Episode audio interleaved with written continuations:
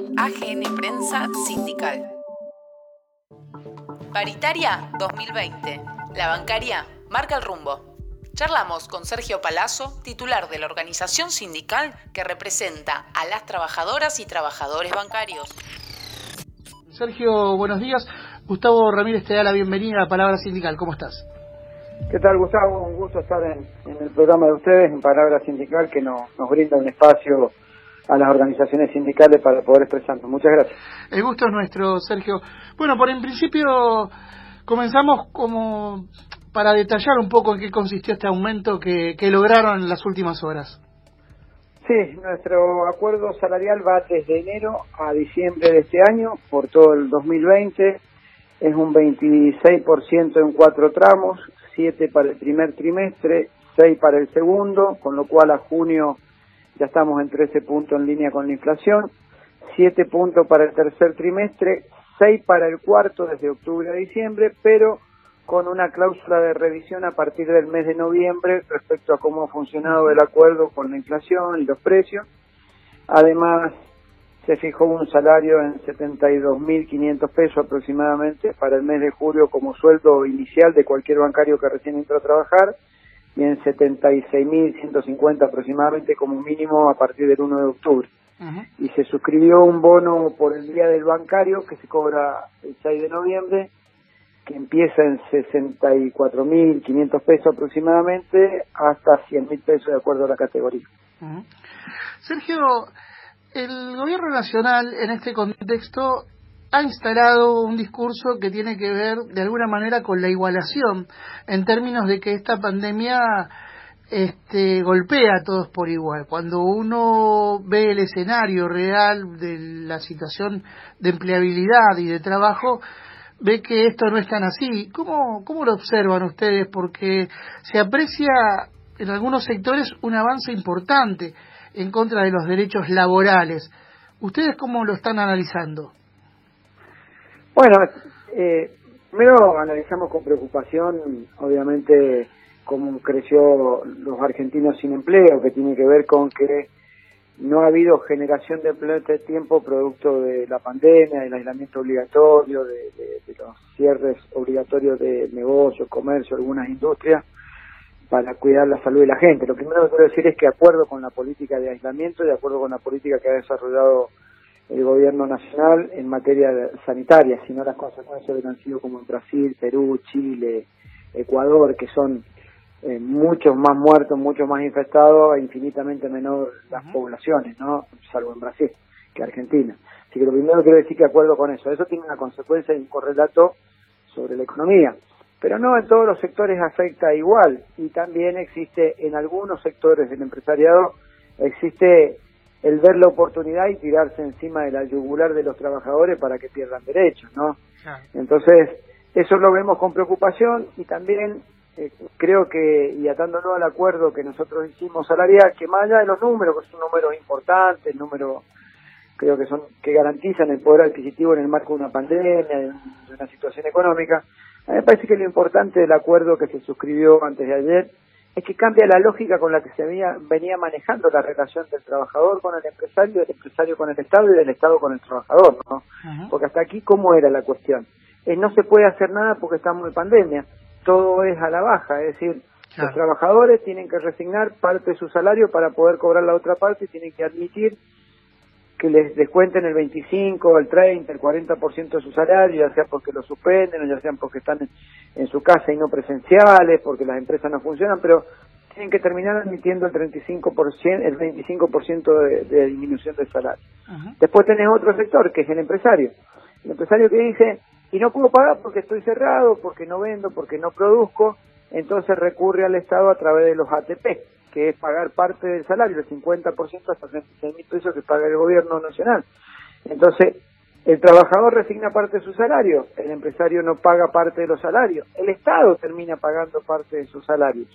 Y después el Estado no tiene fondos para pagarle a sus propios trabajadores el aguinaldo de determinado monto para arriba y lo termina pagando en cuota. Quiere decir que el escenario es un círculo de cómo nos vamos ajustando unos a otros, en definitiva, pero es de restricción. Lo que hizo la bancaria, más allá de números importantes y garantizar de a sus afiliados el poder adquisitivo de su salario, es instalar una nueva realidad, una nueva lógica arriba del escenario, que es, hay empresas que si bien a, algunas, porque no todo el sistema financiero le está yendo bien, a algunas le está yendo mal, obviamente, decide entrar en una discusión. Y en esto celebro con que mi contraparte, que es el sector patronal, haya asumido la responsabilidad de discutir salario también. Y celebro que el ministro de Trabajo de la Nación y los que son representantes de la banca oficial, como el presidente de la Nación, el presidente Central, se hayan sumado a esta decisión de poner en el escenario que hay empresas y empresarios que el año pasado les fue muy bien y que pueden llegar a pagar un incremento salarial de, eh, de aquí en adelante, o como en este caso que es retroactivo, porque en nuestro momento, me olvidé decirlo también, es retroactivo.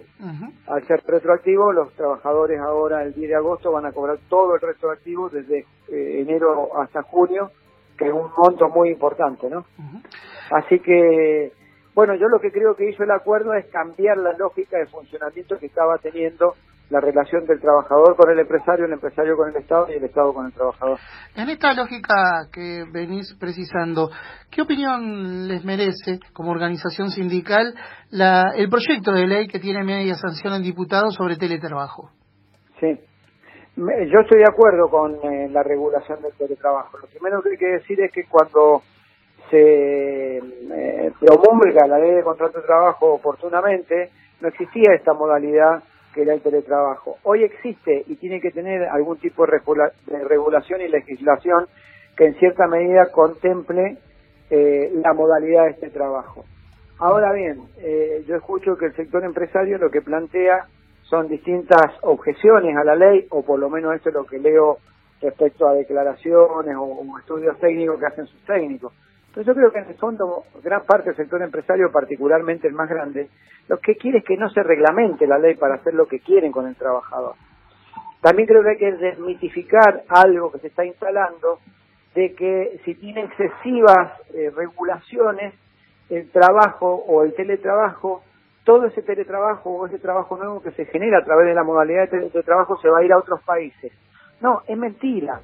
No se genera nuevo puesto de trabajo se está transfiriendo el lugar físico de un trabajo a tu domicilio, porque no es que vos estás generando nuevo empleo a partir de esta modalidad, estás sacando gente de edificios que antes tenías corporativos donde trabajaba la gente a su domicilio. Lo que has cambiado es una modalidad, no has generado nuevo trabajo. Entonces, eso hay que desmitificarlo para sacarlo, porque veo que muchos comunicadores sociales insisten con que el exceso de regulación tiende a disminuir la posibilidad de la generación de empleo del teletrabajo. No, el teletrabajo es el trabajo que estás haciendo en tu lugar de trabajo y te lo mandan a hacer en tu casa o acordás ir a hacerlo a tu casa.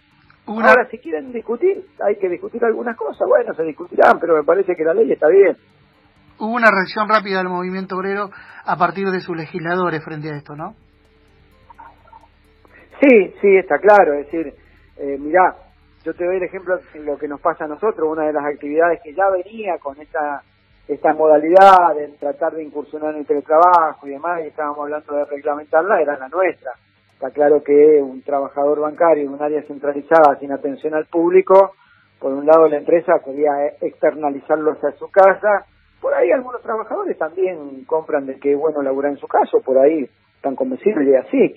Nosotros entendemos que siempre es mejor en el lugar presencial no por la fuerza sindical que te genera tener más gente en un edificio y poder hacer asambleas, medidas y demás, sino porque eh, el trabajador que está en su casa, vos perdés el resto de sus condiciones laborales si no están reguladas, primero. Y después lo perdés al trabajador porque no sabe cuándo lo echaron y cuándo no lo echaron, porque no genera el efecto sobre el resto de sus compañeros, porque un día te dicen no trabajas más, te desloguean, no te podés loguear o te descuelgan de la computadora y tus compañeros ni saben dónde estás, si estás en una sucursal o algo, y no puede generarse ese vínculo de solidaridad con el que despides. Y después también porque vas a terminar trabajando para cualquier empresa tercerizada, en mi caso que es el sistema financiero, en donde te van a pagar mucho menos y lo vas a tener fuera del radar. Yo por todas esas cosas creo que no es eh, contraproducente, pero tampoco soy ingenuo y sé que es una modalidad que existe y sé que hay trabajadores que quieren trabajar de eso y sé que esto va a ser un tsunami que te va a tapar y cuando quieras mirarlo ya va a ser tarde y vas a estar ahogado en la medida en que no lo hagas. Por eso fue la reacción de los dirigentes sindicales en el Congreso, porque además hay abusos. Explico lo que pasa en el sistema financiero, no sé en otras actividades, pero con esto de la pandemia hay mucho teletrabajo, eh, que está bien, tiene el objetivo de cuidar al trabajador para que no esté afuera, no se contagie, que pueda estar en su casa, cumplir el aislamiento. Pero hay trabajadores los que le mandan mail a las 11 de la noche, que le mandan tareas para programar los días sábados, los días domingos. Por eso me parece que era buena la ley y es bueno que se siga sosteniendo esa ley. Sergio, te agradecemos estos minutos compartidos con nosotros. Te mandamos un abrazo grande y vamos a seguir atentamente lo que pase también en el sector que nuclea a los trabajadores y trabajadoras bancarios. Un abrazo grande. No, gracias a ustedes y gracias por darnos voz siempre a, las organizaciones sindicales. Muchísimas gracias y un abrazo grande a todos en el sur. Que sigas bien. Sergio Palazzo, secretario general de la Asociación Bancaria, aquí en Palabra Sindical. Producciones de AGN Prensa Sindical. Podcast.